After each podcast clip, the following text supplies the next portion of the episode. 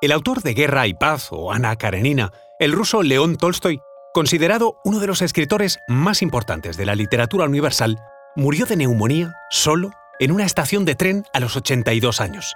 Pero, además, ¿sabías que esto sucedió apenas 10 días después de que escapara de su casa abandonándolo todo, incluida su esposa, Sofía? Para comprender algo tan extraño, hay que entender la extrañeza del propio Tolstoy. Pese a que se casó con Sofía tras un noviazgo de apenas una semana y con una declaración de lo menos romántica que decía exactamente, si no me aceptas, me veré obligado a dispararme, y tener 13 hijos con ella, al final de su vida sentía repugnancia por la vida matrimonial y la sexualidad. Había nacido en una familia aristocrática en 1828, pero tras una crisis existencial, a partir de los 40 años, se había hecho profundamente cristiano y pacifista, y solo ansiaba vivir con la humildad de un campesino, retirado y en paz. Llegó a ser la inspiración del pacifismo del propio Gandhi, con quien intercambió cartas. Descubrimos los enigmas ancestrales en torno a la muerte las escenas de los crímenes, sacrificios y suicidios que se cometieron en la antigüedad y que gracias a un proceso de momificación nos han llegado hasta el presente. Arqueología de la muerte, estreno el 18 de marzo en el canal National Geographic. Soy María José Rubio, historiadora y escritora. Y yo soy Luis Quevedo, divulgador científico. Y esto es Despierta tu curiosidad, un podcast diario sobre historias insólitas de National Geographic. Y recuerda, más curiosidades en el canal de National Geographic y en Disney Plus.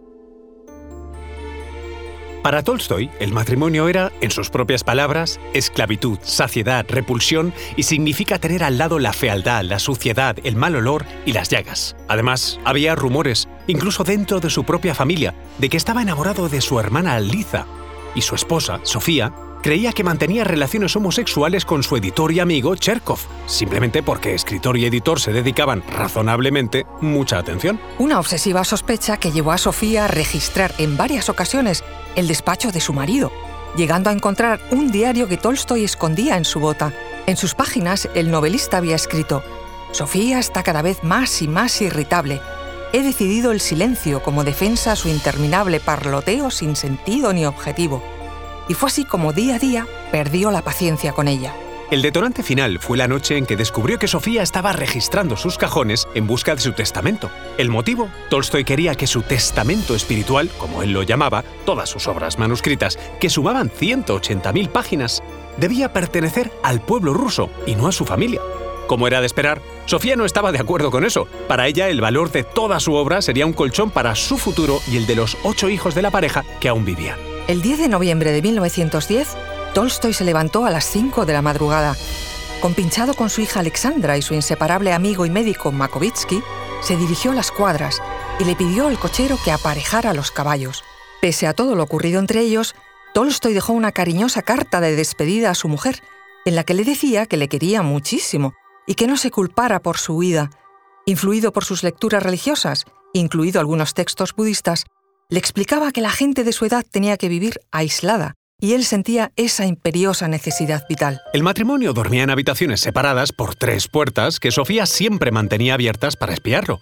Pero, curiosamente, aquella noche durmió profundamente y no se percató de la escapada de su marido. Con solo 40 rublos en el bolsillo, sin el pasaporte ni la gorra que había olvidado en casa por la premura de la huida, Tolstoy, su hija y su médico fueron a la estación y tomaron un tren hasta la ciudad de Kozelsk. Allí alquilaron una calesa hasta Optina Pustin y se alojaron en un hotel para pasar la noche.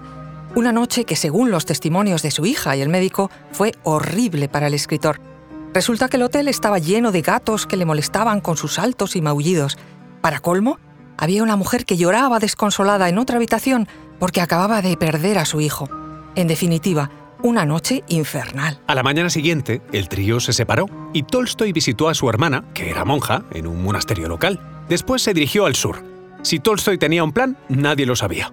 Ni nunca lo sabremos, porque fue en ese último trayecto en tren cuando tuvo que apearse en la estación de Astapovo por no encontrarse bien. Y es que en esa huida del mes de noviembre de 1910 había abandonado muchas cosas, sí, pero también había adquirido una, la neumonía. Y fue así como ese 20 de noviembre de 1910, León Tolstoy, el famoso novelista que estuvo cinco veces nominado al Nobel de Literatura y tres al Nobel de la Paz, sin ganar inexplicablemente ninguno, murió solo y de una neumonía en una estación de tren. Curiosamente, sus profundas creencias cristianas en la vida sencilla, retirada, pacífica y célibe, que inspiraron su fuga, darían lugar al movimiento conocido como tolstoyanismo.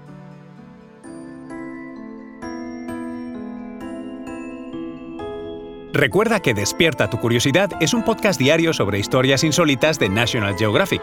Disfruta de más curiosidades en el canal de National Geographic y en Disney Plus. No olvides suscribirte al podcast y darle al like si has disfrutado con nuestras historias.